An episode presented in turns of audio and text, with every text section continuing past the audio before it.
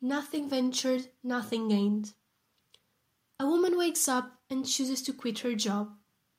A student wakes up and chooses to drop out of school. Just like that.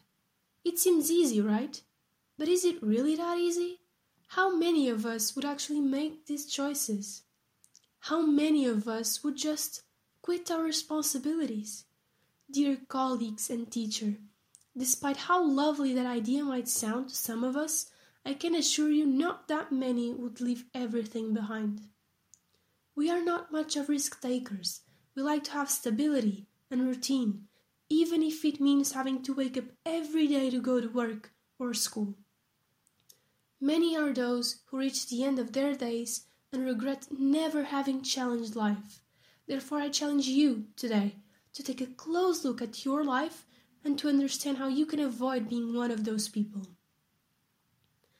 One of the things which really limits us from living a more carefree life is society and the rules imposed by it. No matter how old we are, society always has control over us, and if you disagree with me, you are either very confident or quite a dreamer. Everything we do tries to meet what we want others to think of us. You might say that you don't care, but this influence is present in every single choice we make what we wear, what we eat, who we are friends with, and so on. And this is normal, I mean. We live in a community, and most people's desire is to be accepted.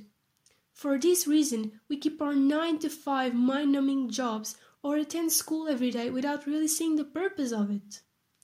The feeling of being judged and excluded frightens most people, leading them not to adventure as much as they would possibly like to. In a way of illustration, are the times when we don't speak our minds in fear of what others will think, or the times when we don't wear what we love in doubt of what others will say. The social criteria leads people to unhappiness and even more serious issues like mental health problems or eating disorders. We ought to give everyone a chance of having their best life, and we can start by analyzing our judging and mistreating behaviors and putting an end to them. At the same time, we also have to keep in mind that there will always be someone ready to point the finger at us, so it is best to just be who you want to be. Equally important is the fact that, in the modern era, there is this tendency to overplan every single thing we do in a way that, when we finally get to the risk taking part, it is no longer of any danger and a mere activity. There is the thought that life has become a really safe place where nothing goes beyond duel. However, we will come to a different conclusion if only we take a sharp look at our world. People have the impulse of trying to control each detail of their lives, calculating every move. Even when they are willing to try something new, they end up overthinking the whole situation and losing the thrill of it. Our world lacks spontaneity, as people are afraid of going with the flow and just seeing where it takes them. As Terry Pratchett once said, the first draft is just you telling the story yourself. And you shouldn't stop yourself from writing that first draft, doing the first thing that comes up to your mind, just because you are afraid of failing. Yes, it could be argued that life is actually full of danger, as you can die just by crossing the street, or, in a more current way, by being in a group of, ma- of people without a mask. And I would have to agree. I'm not telling you to risk yours or anyone else's lives. No, these are not the kind of risks I've been presenting you.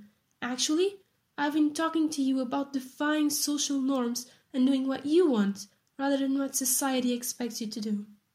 After all, I have to tell you, I am not a risk taker myself. I've been living according to what society expects of me, and I also spend loads of time overthinking my actions, but I am trying to change. And I believe taking risks bigger or smaller, allow us to get more mature, wiser, and stronger. And so, I insist that we all take a leap in the dark more often, because it can really bring us great things. And as Mark Twain once said, twenty years from now, you will be more disappointed by the things you didn't do than by the ones you actually did. So, Throw off the bowlines, sail away from the safe harbor, catch the trade winds in your sails, explore, Dream. discover. Oh, we are still young, we have a whole life ahead of us, so let's enjoy it.